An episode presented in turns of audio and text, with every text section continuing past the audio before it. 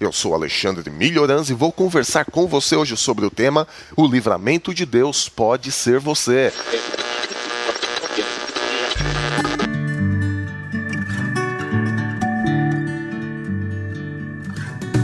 Você está ouvindo da Crentaços Produções Subversivas.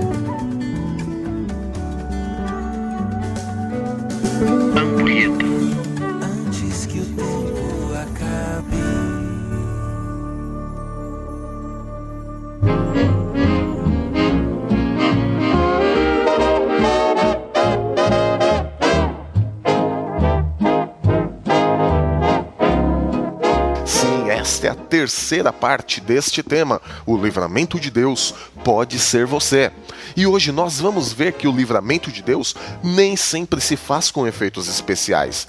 Sim, nós estamos conversando sobre Esther, aquela jovem hebreia que havia ganhado um concurso de beleza, que havia arriscado a sua própria vida em favor do seu povo. E hoje nós vamos ver aqui uma terceira face desse livramento de Deus que usou Esther para preservar o seu povo. Nossa geração hoje, ela está muito acostumada com os efeitos especiais dos filmes, seriados, aqueles seriados de ficção científica e muitas vezes nós achamos também que a vida cristã deve estar cheia desses efeitos, porque a grande jogada hoje nessa geração pós-moderna é sentir e experimentar cada momento da vida.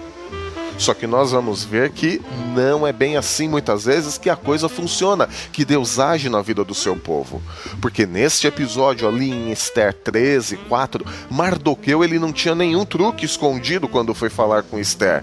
Esther também não pensou que Deus ali fosse realizar algum milagre extraordinário para livrar o seu povo, ou mesmo achou que Deus fosse obrigado a realizar alguma coisa porque ela se colocou à disposição, né? ela não ficou ali parada esperando as bênçãos caírem do céu como chuva, mas ela foi, ela agiu, ela se colocou à disposição, ela fez aquilo que estava em suas mãos.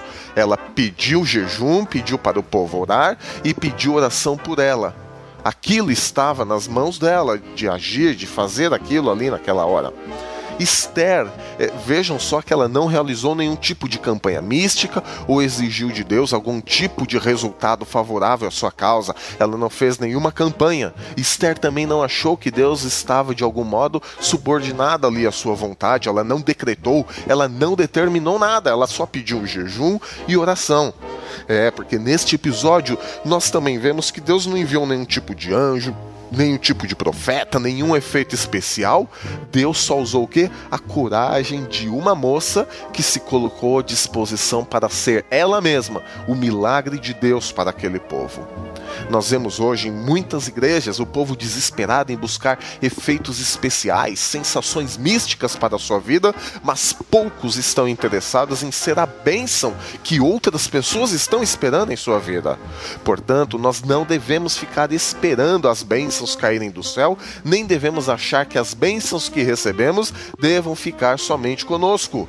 É, seja você mesmo, meu irmão, a bênção de Deus, o efeito especial na vida daqueles que precisam, porque a vida com Deus não vai nos isentar dos problemas. Por isso, nós devemos assumir certos riscos, porque Deus requer de nós uma ação, porque nem sempre o livramento de Deus será acompanhado de efeitos especiais.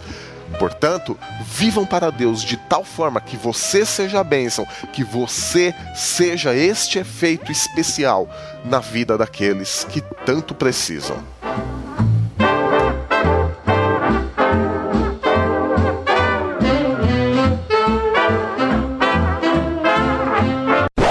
O programa Ampulheta utiliza a licença Creative Commons. Passe pra frente. Compartilhe. Mamãe!